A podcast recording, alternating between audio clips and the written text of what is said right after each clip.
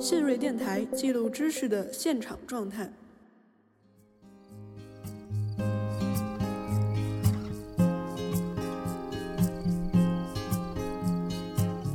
我们自己做这个新闻传播学，无论这个 ICT 怎么强大，对吧？传播方式怎么样发达，但是我们的这个生活还是需要身体移动的。就我们的身体那样的一种在空间当中的那种 movement，是我们生存必须的。所以物质性的那样的一种交通，那种出行，永远是占据我们这个生活经验的一种重要的组成部分，而且无法完全被那个想象的那种信息技术的一种传播所替代。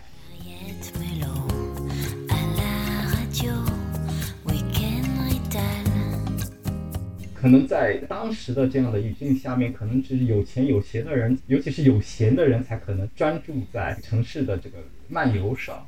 更加好玩的是，我觉得传统媒介的限制嘛，书写媒介的限制嘛，那些笔对吧？然后这个文字其实是掌握在少数的精英知识分子的手中的。我们现在的当下的人，可能只能通过这个精英知识分子的这样的一种阐述，他们的这个文字来去感受他们笔下的那些走路的历史。普罗大众的这个走路的历史，可能我们现在已经感受不到了。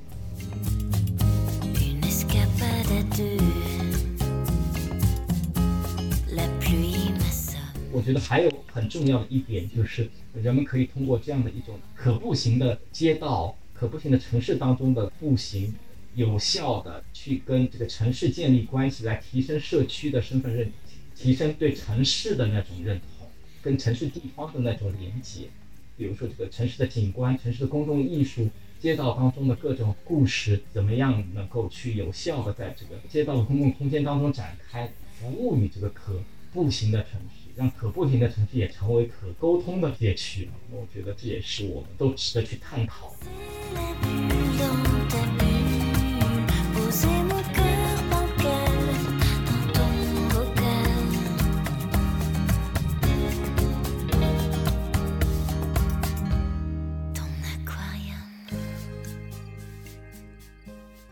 听众朋友们，大家好，欢迎收听新锐电台，我是主播周发发。那今天我们又是一期蹭热点的节目，然后我们很荣幸的邀请到了同济大学艺术与传媒学院的张玉成老师，来和大家一起聊一聊最近非常火的 City Walk。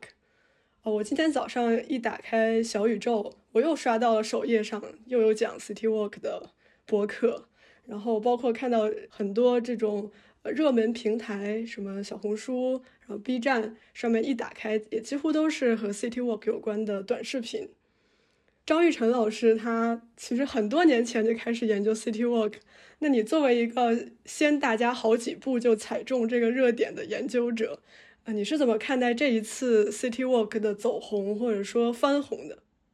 嗯，我觉得 City Walk 本身可能。在中国的出现其实是一个挺小众的一个一个活动，嗯，因为据我所知，嗯，在上海可能在一零年前的，应该在奥运会之前吧，就北京奥运会之前就有一些一些比较小众的，就是旅行的社团，嗯，所以当时其实就是帮助大家去走出家，了解自己，好像感觉虽然居住其中，但是好像又有点陌生的城市，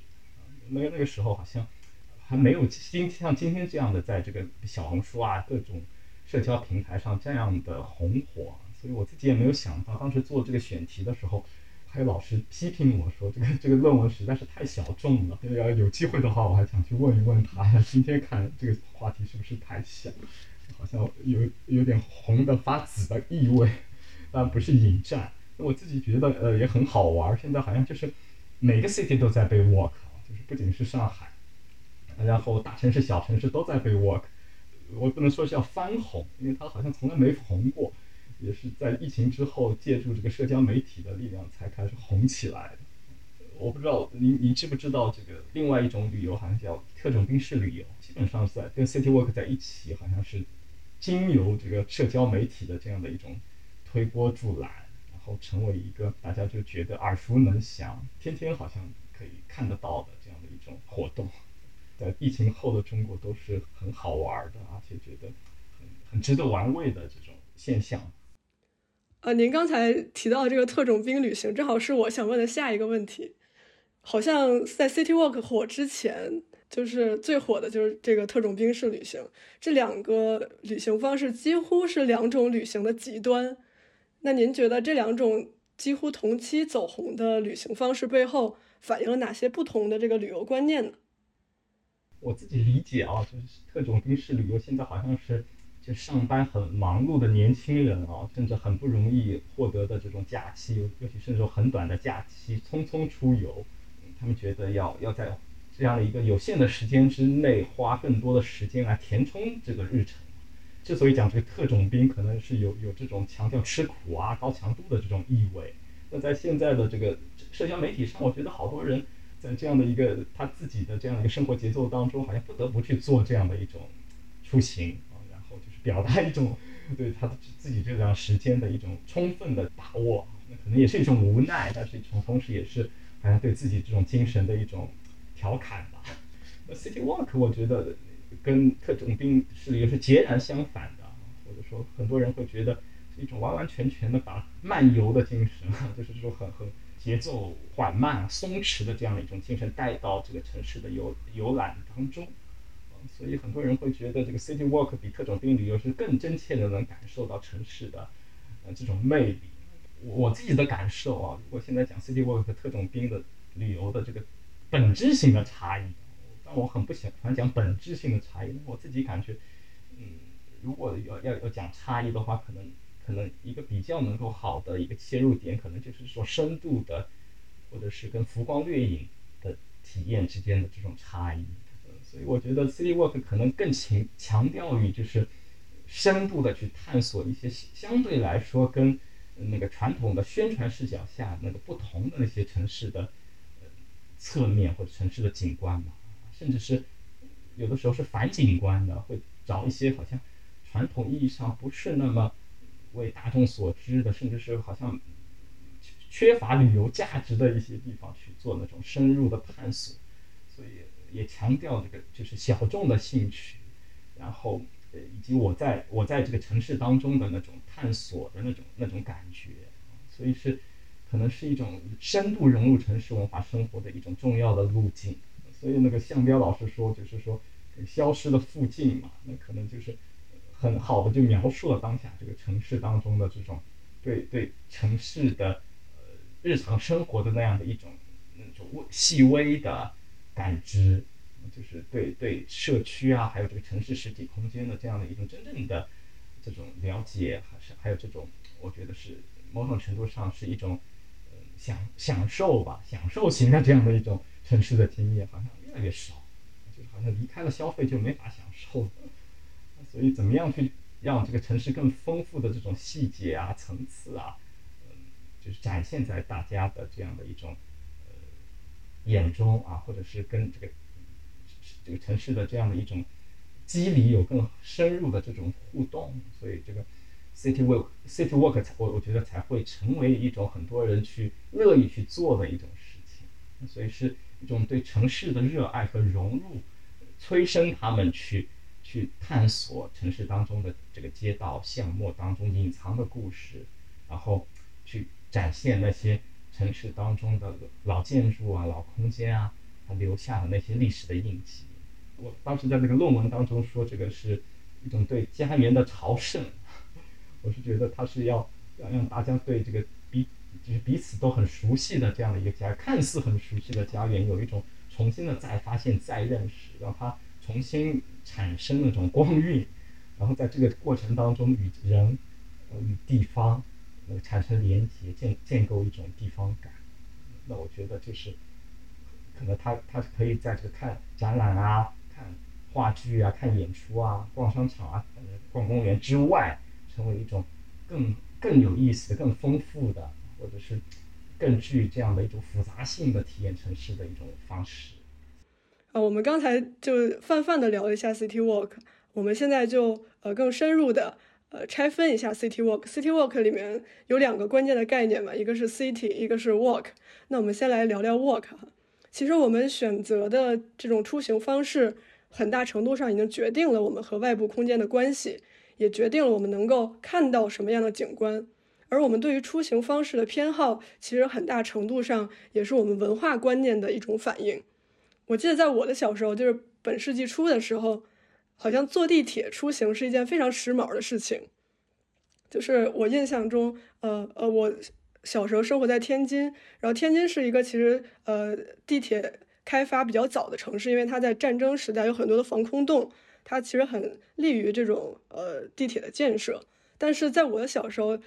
有如果听说哪个地方有一个新开的地铁站，就是周围的这些居民都会去打卡的，就是他们有可能就是从这站买票进去，然后再从这站买票出来。大家就是为了看一看这个地铁站，然后摸一摸那个地铁的那个车牌儿。我觉得这个在我们现在看来是非常有病的一种行为啊！为什么要去打卡一个地铁站？但这很大程度上其实反映了当时我们认为，呃，一个修地铁就是能够标志这个城市发达程度的一种标志。然后我们也觉得坐地铁出行是一个很时髦的行为。包括最近有一本也很火的书叫《驶向现代性》。然后他这本书里也讲到说，私家车是如何成为中产阶级一个非常重要的身份象征的。那接下来一部分，可不可以请张玉晨老师跟我们分享一下，就是我们选择不同的出行方式是如何会影响我们接收到的不同的城市景观，进而影响了我们和城市的关系，以及我们对于什么是时髦的出行方式的理解，在这些年发生了哪些变化？然后这些变化背后又有哪些经济社会变迁的线索呢？嗯，你这个问题提的非常有意思，而且甚至是我觉得可以是一个访谈的呃整体的一个大问题。那我不可能讲的很仔细，那我只想讲讲，呃，我觉得很关键的一点就是，嗯，其实不同的交通方式其实不仅是一种啊，好像从一地到一地这种效率上的改变。其实你刚刚提到的一点很关键的一点就是。呃，我们我们选择的这样的移动的方式，其实呃很大程度上影响着呃我们对空间的这种感知啊，包括对我们自己的这样的一种心理上的和生理上的呃这样的一种呃观念的这种感知。现在还有一种这个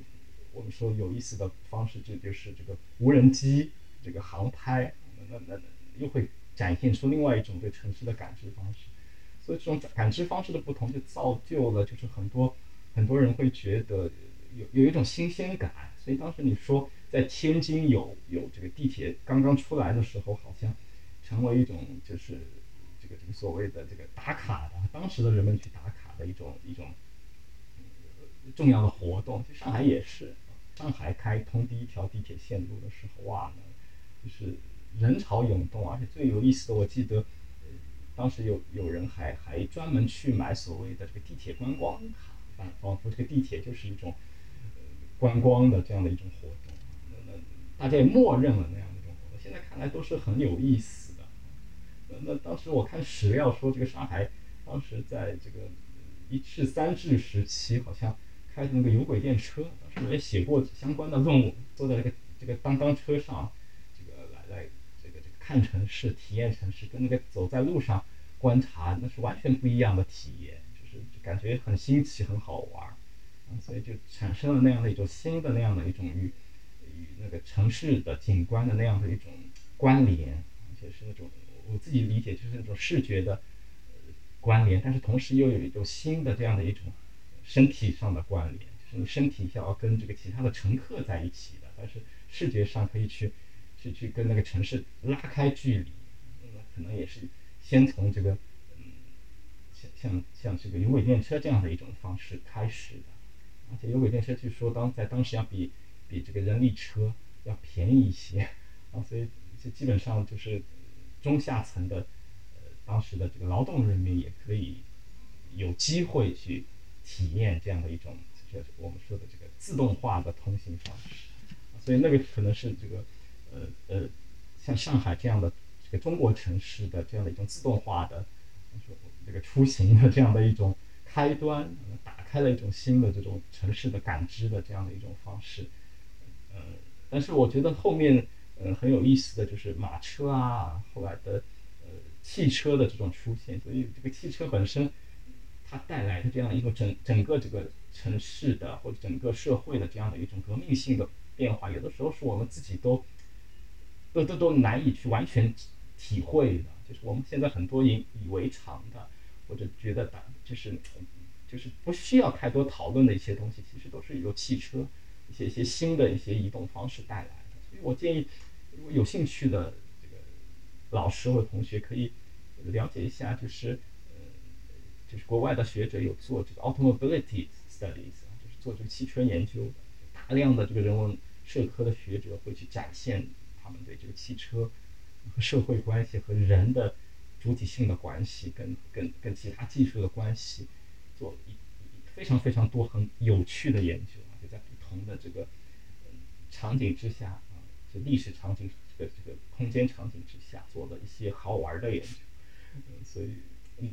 我觉得是很值得探讨的一个话题。所以我自己特别特别强调的一点就是，我们我们自己做这个新闻传播学，我就觉得无论这个我们说 ICT 怎么强大，对吧？传播方式。怎么样发达？但是我们我们我们的这个生活还是需要身体移动的，就是我们的身体的那那样的一种在空间当中的那种那种 movement 是是我们生存必须的。最物质性的那样的一种交通那种出行，永远是是是占据我们这个生活经验的一种重要的组成部分，而且无法完全被那个。我们想象的那种信息技术的一种传播所替代，所以，所以，呃，我觉得这个，无论是做这个 automobility 研究的，还是做，呃，做后面的铁路的研究，我觉得那个我自己特别喜欢的那本书就是那个，呃，德德国一个学者叫 Wolfgang Schäferbusch，他他，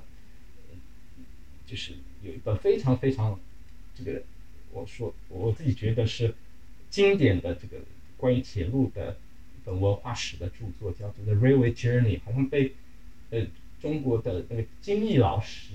啊，就是翻译成了中这个中文啊，然后前几年也出了，一本也非常的好。我觉得大家如果对这个感兴趣，好像就叫《铁路之旅》吧，那本书。嗯嗯。铁路之旅，对对对，而且对，然后十五部曲就引发了一一堆人去研究这个铁路的文化。做了很多很好玩的这种研究，就是探索这个跟跟这个城市、跟人的一个经验，这种很有意思的关系。我自己再扯一扯，就是其实我们我们刚刚讲那个城市这个 city walk，这个这个 city walk，其实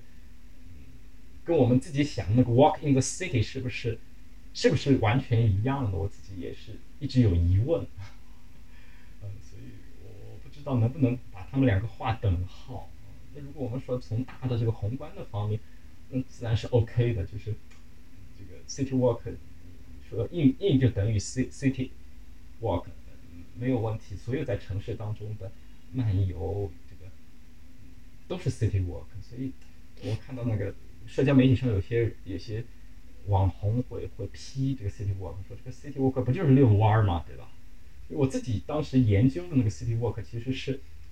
是其实是挺狭义的，或者说跟现在小红书上流行的 city walk 有一些不同，就是好像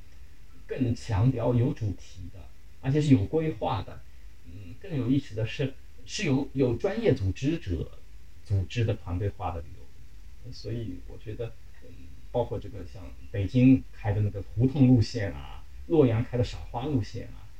上海有开的一些文文学的这个徒步的路线啊，等等等等，我觉得这些路线可能一般的人还不一定能够想得出来这些路线，恰恰恰是这些好像很厉害的这样的一些所谓的设计者吧，而且有些是是很很专业的建筑师啊，或者是历史学者，他们去开发出来的，所以嗯，格外的具有我我觉得这样的一种探讨的价值吧。哦，就是你刚才提到，就是我们现在其实有点模糊这个所所，就是呃狭义的 city walk 和 walk in the city 的界限。就是我们现在默认，只要是在城市里以步行的方式旅游，好像就是呃 city walk。我听您讲的这个意思，就是好像是我们之前对 city walk 的理解其实更狭义，它是有规划性的，它是有路线的，它是有一个主题的，它不是漫无目目的的那种 wandering，是吧？是的，是的，而且而且，我觉得就是引发一些学者的注意，可能就是我觉得是一种一种团队式的这样的一种城市的呃专业性的团队漫游吧。就是有计划的在这个专业的讲述员的这个引领下来，嗯，去探索城市。所以有的时候要要要感受这个城市的这个历史啊、人文啊、风俗啊这样的一些方面，而且有这种特定特定的主题。所以我我自己想到的很好玩的就是，呃，City Walk 本身如果作为一种旅行方式的话，它好像最早是在那个伦敦出现的，后来这个。在这个北美那边，其实也也有一支支流，就是很好玩的，就是我不知道你有没有听说过那个 James Walk，就是嗯，当时在那个多伦多，不是为了纪念呃那个雅各布斯嘛，就简雅各布斯这个这个城市的呃这个规划，人文主义城市学者嘛，然后就是为纪念他，所以举办了一系列的这个 City Walk 的活动，所以叫 James Walk 啊，所以就强调从这个城市的这种徒步来。领略这个城市当中的这样的一种风情，然后跟这个城市有这种更好的互动。您说的这个还有纪念这个简雅各布斯的这个 City Walk，然后呃我就想到，其实 City Walk 在很早，在更早，它就是一个高度的知识分子化的一个活动，就可能呃可能在十九世纪或者二十世纪的巴黎，然后我们比较耳熟能详的像本雅明和他的这个拱廊街计划。其实，City Walk 这个概念在一定的历史时期，它是非常的精英化的、知识分子化的。然后，甚至说，City Walk 为一些非常在今天仍非常有影响力的思想家、知识分子，为他们去认识城市、去认识现代化，提供了非常重要的线索。那接下来，可不可以请张老师简单介绍一下，就是在更早的时期，呃，City Walk 对于这些呃。早年的社会科学家，这些思想家，对于他们形成对于资本主义、对于现代化、对于城市化的认识，呃，有哪些重要的影响？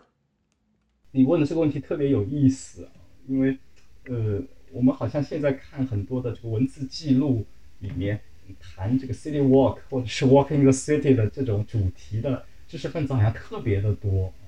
所以是不是这个 city walk 知识分子化？这个这个问题我觉得呃很有意思，就是可能在在当时的这样的语境下面，可能只是有钱有闲的人才，尤其是有闲的人才可能专专注在这个这个城市的这个漫游上。更加更加好玩的是，我觉得嗯，因为传统媒介的限制嘛，书写媒介的限制嘛，所以那些笔对吧？然后这个文字其实是掌握在少数的精英分子的精英知识分子的这个。手中的，所以我们现在的当下的人可能可能只能通过这个精英知识分子的这样的一种阐述，他们的这种文文字来去感受他们笔下的那些走路的历史，啊，所以那个普罗大众的这个走路的历史，可能我们现在已经感受不到了。那那那，即使要感受，也得借助他们的文字来做感受。你刚刚讲这个本雅明，其实这个本雅明本身是这个柏林人嘛，是。大家觉得他他一跟这个这个城市的这个所谓的徒步 city walk 产生关联，一定是巴黎。他在巴黎发明了那个关键词，就是那个那个所谓的浪游者、漫游者 z a n 那个那个词儿，是吧？大家都很熟。然后作为他的一个城市文化研究的一个，我觉得一个非常非常重要的概念，是一种呃这个呃。典型的那样的一种城市的那种疏离的，但是又又可以把城市看成一个呃一个一个可以去去透视观察的这样一个对象的角色，所以它不是完完全全像我们现在说的这种所谓的消费人群，而是这个能够能够去跟城市有那样的一种呃这个既疏离的又又能够去去深入城市进行观察的这样的一种关系。就像那个波德莱尔那样的，就是敏锐的在城市空间当中进行这个呃所谓的探索，我还能去透视的不同的城市人的那种生活状态，那样的一种很聪明的，我我自己理解是很聪明的，那那很敏锐的那些人。所以其实大家不知道，就是冯亚明其实其实走出了巴黎，其实嗯还在佛罗伦萨啊、大不勒斯啊、莫斯科啊这些地方都都都待过，而且而且冯亚明当当时。其实，其实我们说他，他其实就生前是非常的辛苦，就是他的他他不是那么那个就是受到学界的这样的一种认可，所以他他最终不是自杀在那个西班牙小镇，所以他他的那种视角，其实在当时也不一定是非常受到这个人们的重视，但是后面会发现哇，本亚明原来这么样的伟大，就很很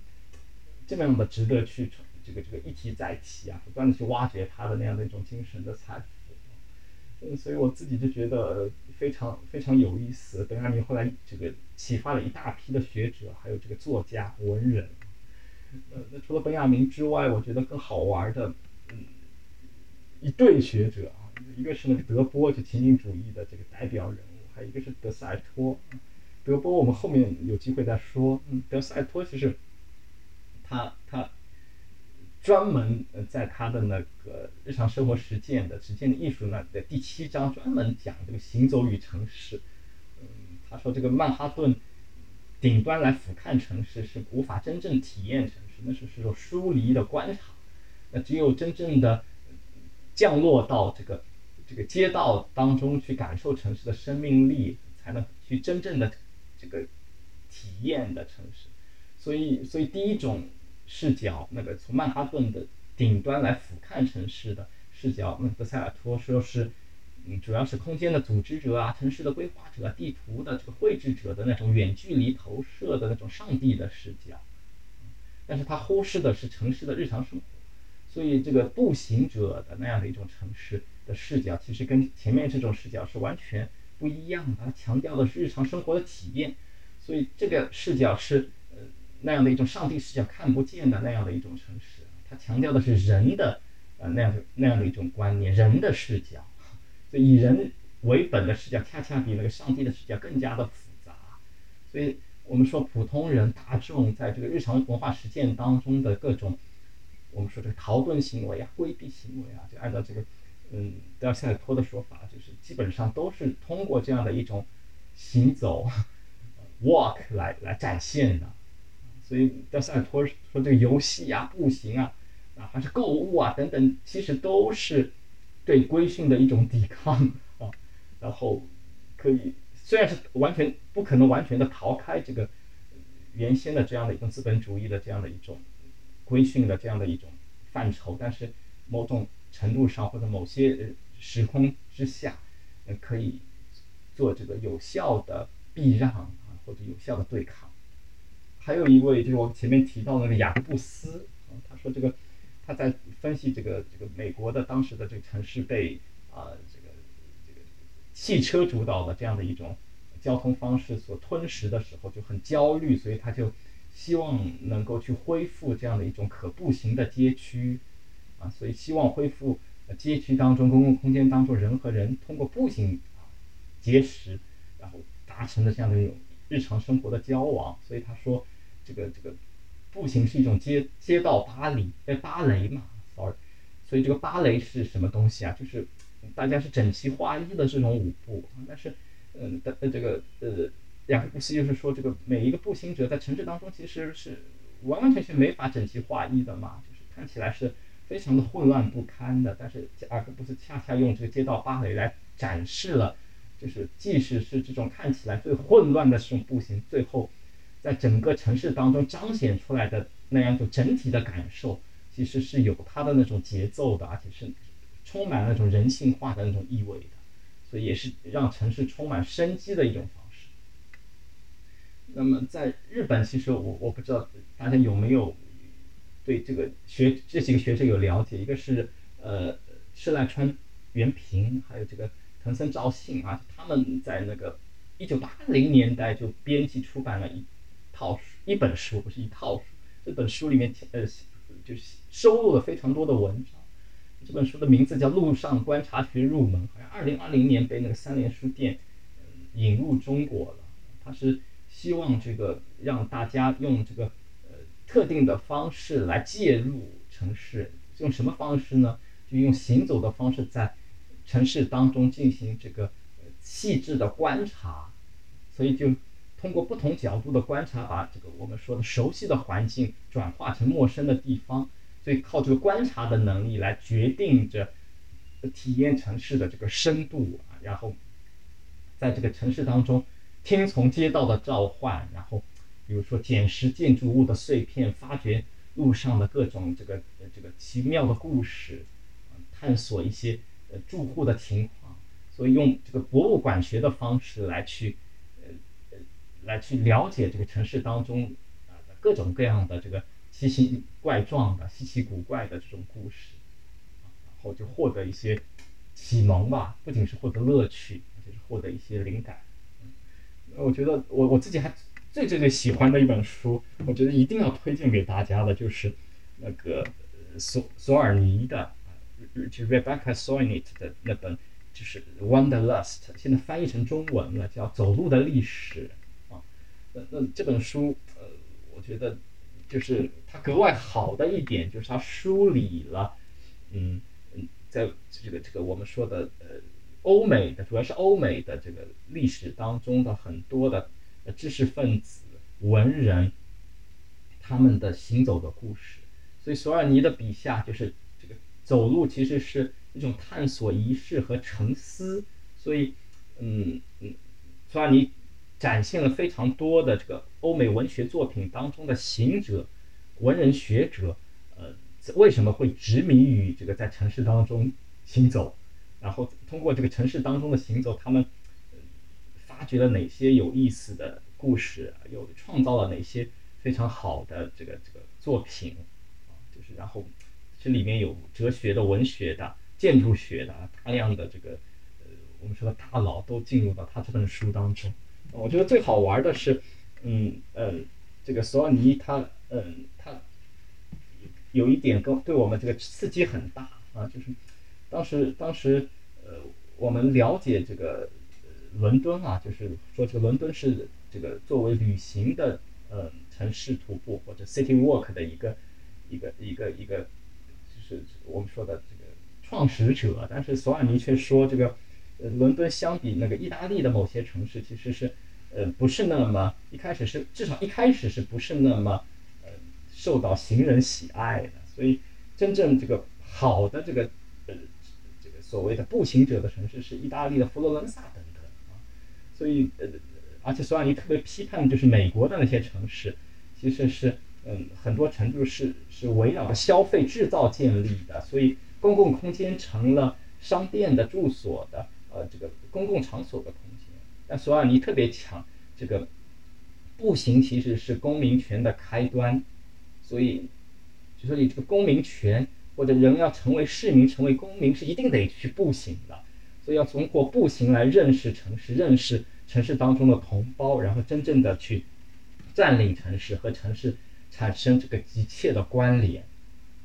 然后最好玩的是，呃，索尔尼讲这个意大利城市的时候，特别的就就讲到了那个呃早期的呃呃一些。就是这个伦敦啊、纽约人啊，尤其是那些重要的知识分子，是怎么样去去探究意大利的城市的？说是特别的强调在意大利城市当中去步行，然后去找寻那个意大利城市当中的魅力。然后嗯，然后这个他们就讲这个意大利的这个那不勒斯啊、佛罗伦萨等等等等，特别特别好的这种步行的。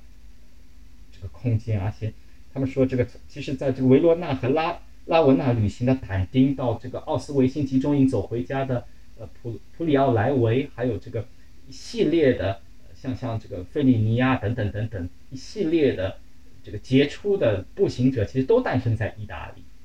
而且呃，这个索尔尼特别强调了一点啊，他他喜欢巴黎是因为巴黎是拥有步行理论家啊，大量的步行理论家。那就是呃，一九五零年代的德波，一九七零年代的米夏德塞托，还有一九九零年代的贝利。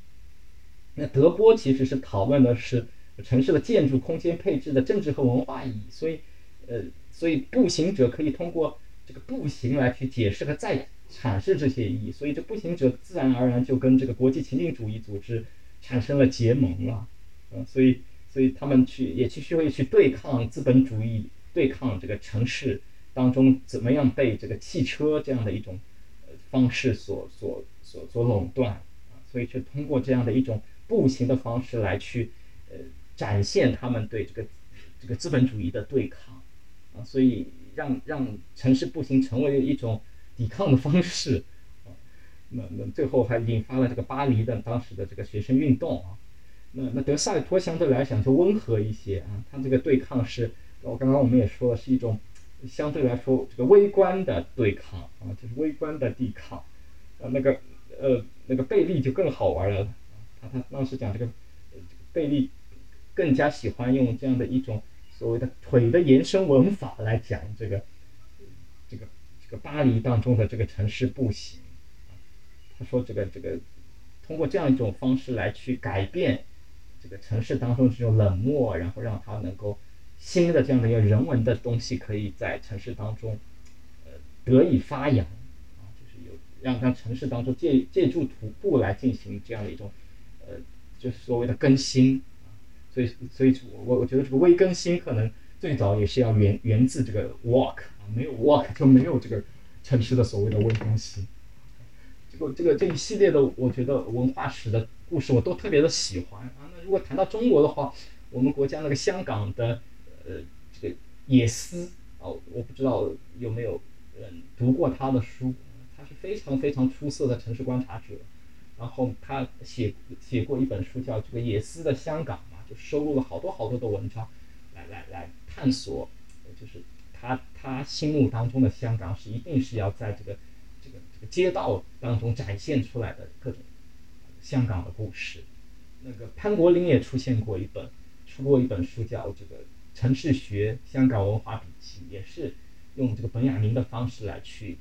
走遍香港的街头，然后用镜头和笔头来记录香港街道上的各种细节。当然。那其实我们讲这个，在中国大量的作家其实都跟这个城市的这个 walk 是有关系的。我我我觉得比较，我上海的话，那那王安忆，嗯，对吧？还有现在那个金宇澄老师，那一定都是这个城市行走的专家。那那那那那杭州呢，一定是跟那个郁达夫离不开关系。那老舍肯定他最爱的就是北京，对吧？然后鲁迅嘛，肯定是跟那个绍兴有关。莫言嘛，跟高密有关。所以，我们说这个这个跟城市的行走，呃，特别息息相关的一些文人，有的时候，呃，恰恰是我们最耳熟能详的那些作家。所以，我觉得这些故事，我觉得如果探探讨或者深入开掘的话，会会有有非常多的可以呃值得玩味的东西。呃，非常感谢张雨晨老师对 City Walk 的一个知识文化史的一个非常完整详尽的梳理哈。从呃从古到今，然后从外国到中国，然后列了长长的书单。我们刚才也听到很多 big name。其实我我听下来，就是一些非常呃先驱式的这些理论家，他们所批判的，像这个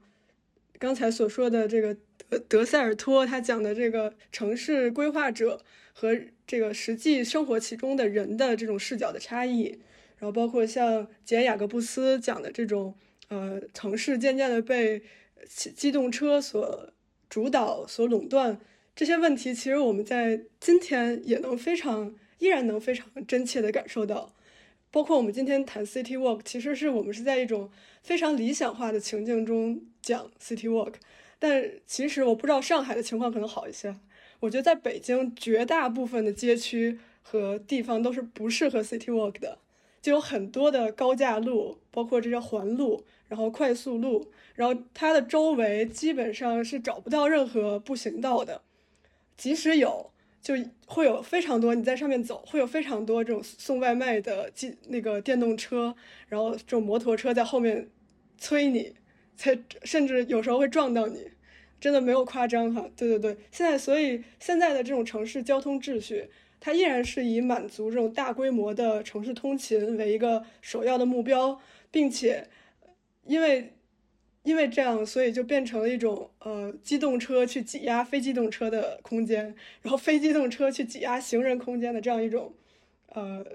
秩序等级。所以，我们接下来聊一聊，说这个 City Walk 是不是在我们现在所谓的超大型城市，其实更难实现，以及。我们现在的这种城市规划是不是仍然忽视了我们的步行需求，或者是我们对于城市的这种情感的需求？我觉得这个这个问题，我要我要扯开一点讲，因为因为步行它本身为什么作为一种很重要的实践方式被被很多知识分子推崇，其实它是有它的历史的背景在的。那其实，在早期在城市当中行走，其实是一种呃，在在十九世纪早期或者在十八世纪的时候，那个时候我们说这个很多的欧美的。城市人会认为在大城市中，这个行走是危险的，对吧？因为是大城市是工业化的嘛，对吧？所以他们强调的是在这个自然当中行走。所以到了二十世纪初，其实或者说十九世纪末到二十世纪初，才有这种呃相关的步行实践会在城市当中被推崇。那之所以在城市当中被推崇，其实有一个很重要的。当时的一个情境就是汽车的问题，就是拥堵的问题，就是这个这个所谓自动化交通对这个城市的这样的一种空间的这样的一种占用，甚至这种垄断的问题。所以大量的学者开始通过对步行的这样的一种推崇来去重新去去去去探究或者他去呼吁啊，怎么样去实现那种更人性化的那种交往空间？那不是属于汽车的。城市空间，而是处于人的空间，所以我觉得在当时比较有名的就是那个雅各布斯嘛。那我们我们可能有些老师同学还会了解像那个杨盖尔，对吧？还有像像那个怀特小尺度城市等等等等，他们都会强调说步行是体验城市街道和创造公共生活的方式，所以而不是汽车，也也不是我们说的现在的这个助动车啊。所以这步行是一定是最重要的，所以步行者城市。被那么多人去推崇啊，其实从那个开时候就可以找到一个源头。那另外一种其实，嗯，就是我们刚刚提到的，像这个列菲福尔开始到这个德赛图啊，呃等等到情境主义，他德波他们，其实都把这个城市步行视为一种对资本主义的这样的一种对抗，不仅仅是对这个这个汽车的这种对抗，也可能是作为一种有意义的这个活动，可能它。展现出来的这个市民的这种主体性，然后嗯，到二十一世纪其实更有意思了。我把它命名成这个新行走研究的这个崛起，包括那个罗尔内啊，还有这个米德尔顿啊，他们就是呃试图把这个现象学、后现象学的一系列的理论，甚至是那个 AAT 的理论，把它们放到这个行走研究当中来，来讨论这个行走。的这个跟这个社会交往啊、物质性啊、时空关系啊这一系列的话题的这个这个所谓的这个复杂的关联，然后去讨论这城市生活当中的复杂性跟这个步行体验的这样的一种呃这个千丝万缕的关系。所以新行走研究怎么样去讨论这个步行，其实也可以为我们现在的这个光关于这个所谓的可步行的城市提供一种。参照，我觉得很好玩。City Walk 很好玩，很吊诡的，就是我们说大城市 是这个这个这个这个汽车最厉害的，对吧？就是车水马龙的地方。但是好像大城市反而是最早出现 City Walk 这样的一种，我们说这个团队化的、有专业导游的、有固定路线的 City Walk 都出现在大城市，从伦敦开始，巴黎也好。那在国内，我我觉得最早好像也是香港、上海等等等等。所以，为什么大城市会出现 city walk 是很好玩的？大家会觉得大城市反而可能更加有故事。那所以那个索尔尼他说这个，呃，这个意大利城市比伦敦、纽约好。那么梁文道又说那个洛杉矶在他在美国说洛杉矶最差劲，旧金山、纽约要好很多，更像欧洲。那他说这个纽约的市容是是是过去现在的这种。未来的并存，所以它它有灵韵的，所以可以在城市当中找到很多很多有意思的故事的。那那很多的美国的城市，像这个洛杉矶，它是没有故事、没有领域的，所以它是 unworkable 的。不仅仅是就说这个这个这个汽车很多，没有步行道，就 unworkable 可能在这个这样这样的一个城市的规划之外，它还有更多更多的意涵。嗯，所以嗯，在在中国我觉得很好玩，很多人就觉得是上海比北京。更容易开发这个路线嘛，因为上海的那个老式街道特别多，而且那种小街道很多。北北京是胡同，但是除了这些胡同之外，其实那些有些很路很宽的路，双向八车道，还有说过街天桥、地下天桥，有的时候就很累啊，就走起来也很累。而且北京我记得有很多断头路吧，上海断头路非常非常少，北京的断头路多，然后有些时候你你 walk 了之后，这个下雨了避暑避雨的地方都没有，所以所以可能北京相对而言对这个这个 city walk 就是没有像上海那么友好，在上海也很有意思，就是上海其实有些地方。是 walkable 的，那有些地方也不是那么 walkable 的，就很多很多人会觉得，好像会会批评啊，就上海为什么开设这个呃城市徒步一直是在这个好像一些一些我们耳熟能详的区域，有些区域始终好像就开不出来啊，那那那为什么会如此？就有些区域确确实实好像没有什么特别多的故事啊，即使好像楼很新，路很宽，但是真的就是你。让大家去自己去 walk 都没什么兴趣，所以我自己觉得，好的步行空间，好的步行的城市，嗯，首先是要有有有意思的街道，对吧？不能太宽，反而是那种窄街，然后就是有这个有很多的店面，有很多的呃这个这个市民文化啊，能保存历史的地方啊，有有有很多的建筑的地方，很多有意思的建筑的地方。而且有人的地方，那可能人们才能去去乐于去去去感受，然后乐于去阅读城市的那种空间。那适宜步行，还有一点就是你刚刚说的，就是一定一定就是不能让这个机动车抢抢空间，啊，就是一定要有有有这个步行的这样的一个相对安全的区域啊，至少在那安全上面也要有保障。所以那个索尔尼说，意大利的城市值得。这个步行啊是 walkable 的，但是现在好像意大利这个小偷现在开始多起来了，治安又成了一个问题，呃，所以就很好玩的就是，呃，怎么样去讨论这个，呃，这个这个步行城市，其实很多人都在想这个问题啊。那其实那个汉堡、哈尔辛基、马德里都在强调这个很多街道要无车化，完完全全的无车化来保证这个步行啊，不仅仅是。这个少数的这个所谓的步行街道，那纽约和洛杉矶也开始有这种纯步行街道的改造。就这个洛杉矶其实索尔尼啊，这个人文道都很排斥的，觉得不适合步行的地方，也开始有有意的去去做这样的一个步行的改造。那所以所以其实步行的环境或者可步行的环境，其实是能够去去改善人们对城市的体验，而且塑造出积极的吸引人的城市空间的。所以，怎么样去设计这样的一些好的街道，其实是建筑学者、历史学者都应该去，呃，去去讨论的问题啊。我们我们从这个设计路线到设计设计城市空间这样一个主题，我觉得更加能切合我们今天对这个城市的讨论。所以那个我记得那个这个 Steven Mossel 他说有一个叫行人推进的一个现象，他说如果如果如果人们对步行能够有享受的话。那他们就会更愿意去行走，而且更愿意在这个行走上花更多的时间，花更多的距离。所以说，当人们不能够去享受步行的话，那么他们自然也就不愿意行走。这个其实很简单。所以现在很多的城市都在去计划空间改造，然后让城市的行走能有更多的愉悦感。所以有些呃国外的城市尝试开辟了叫开放街道的项目，所以一些街道就要让他们改造成这个可控城市。人游玩的、跑步的、步行的环境，让人们能够在上面进行交往，甚至是去唱歌啊、跳舞啊等等等等，让人们用全新的这个角度来体验街道。嗯，另外一点我觉得很好玩的是，让这个人们来参加这个各种各样的非正式的交流，而不是说一定是工具性的交流。所以在这个陌生人之间也能建立纽带，所以所以让这个城市人愿意去跟。陌生人去交流，其实很大程度上需要有这种步行的公共空间，而且是要有这样的一种比较舒适的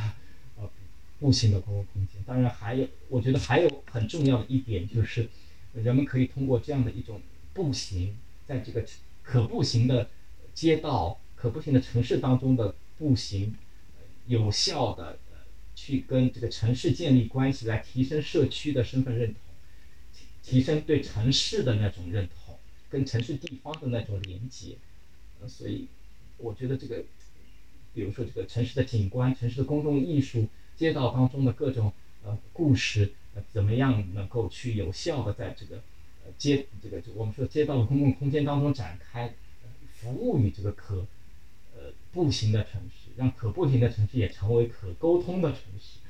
街区啊，我觉得这也是我们都值得去探讨的。我们刚才聊了什么是 walkable 的城市，然后怎样去打造一个更适合行走的区域或者空间。那我们节目的最后就接着这个，呃，我们来进行一些私人推荐吧。我们首先请张雨晨老师来给大家推荐一下您个人觉得上海最适合 city walk 的一些区域或者路线，或者是呃上海之外您去过的其他城市，比如说哪些是您私心推荐的。非常适合行走的城市。我觉得，如果在上海，在上海，如果你不不满意这个就是网红这个打卡点的话，嗯，可以适当的能够跟历史文化相结合，去做一些是这个跟历史文化的嗯主题有关的一些线路的探索。比如说我自己探索的那个乌达克，那那个线路，我觉得自己呃很累啊，就是走遍了全上海的我。这个乌达克的这个相关的一些景点，但是自己感受就是特别的深刻，而且就是觉得收获也很大，啊，就是一定一定会跟这个历史文化有这个深度的关联，而且能够很集聚焦的一些 walk 的线路，我觉得个个人是很喜欢的。比如说，呃，我我自己走过的乌达克，又比如说，大家如果知道这个张爱玲跟上海的关系的话，可以探索一些跟张爱玲相关的线路，哦，那就就。我就觉得很好玩。张爱那张爱玲在这个上海的留下了足迹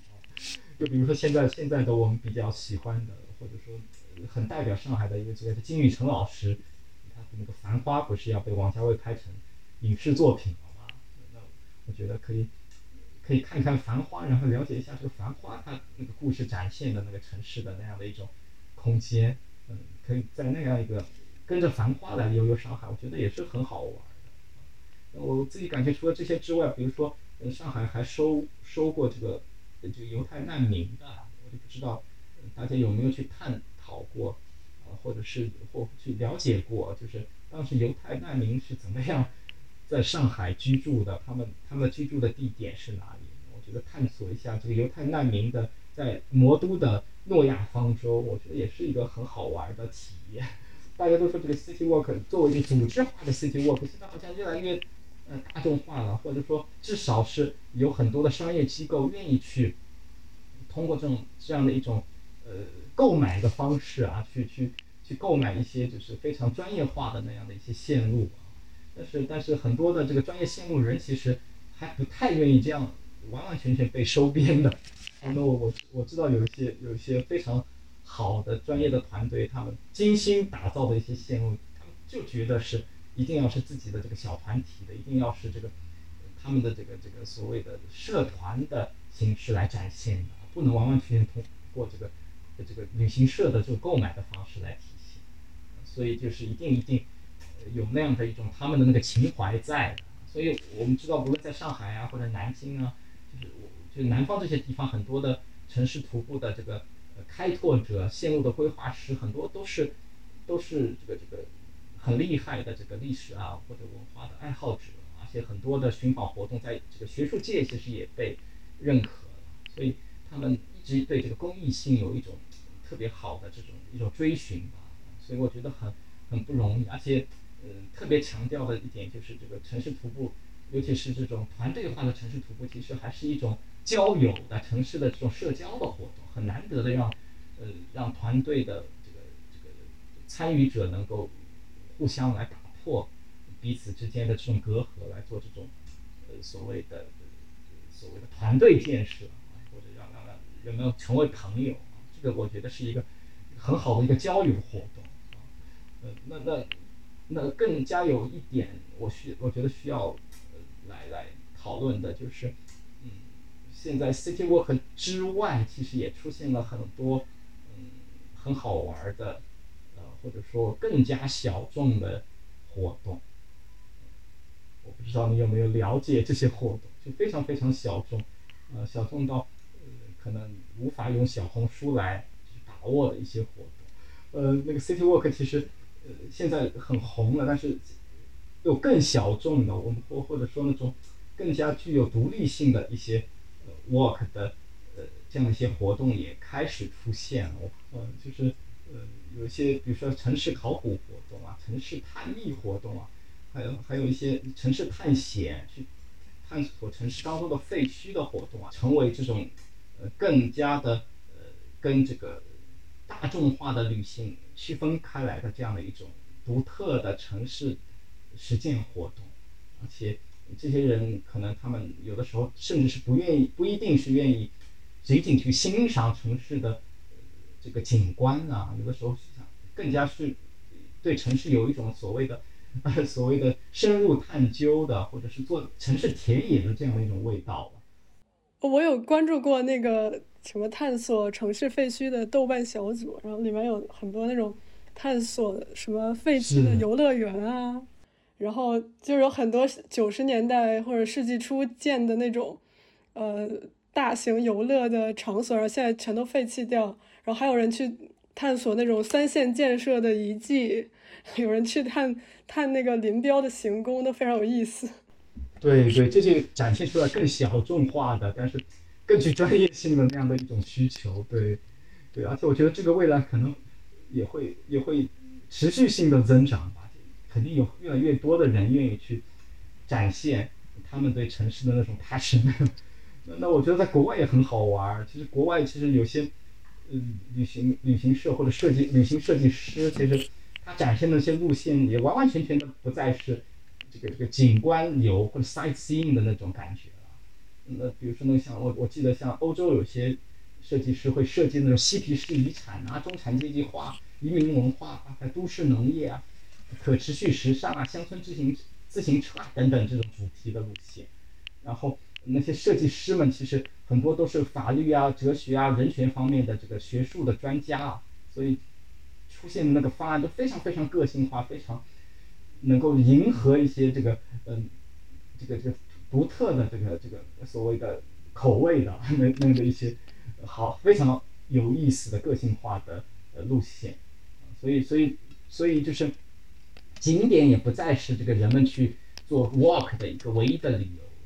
就是说嗯那种连贯的生动的个性化的图景不一定需要在这个名胜之间去疲于奔命，甚至跟当地人的那种交流，跟跟跟地方历史的那种连接。或者对对地方那种深入的探讨，做这种这种所谓的有趣的自己愿意去做的那种田野观察，那有的时候可能就是 city walk 未来可能通向的一个更加有意思、更新的一个方向。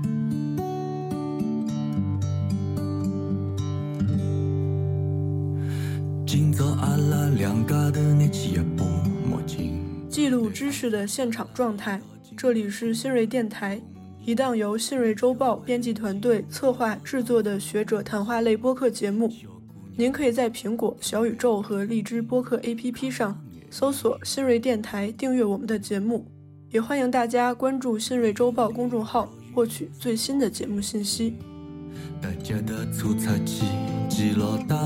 雨披，到老虎灶去泡冰水，吐着热水瓶，袋袋里扛了两角筐，里有一只。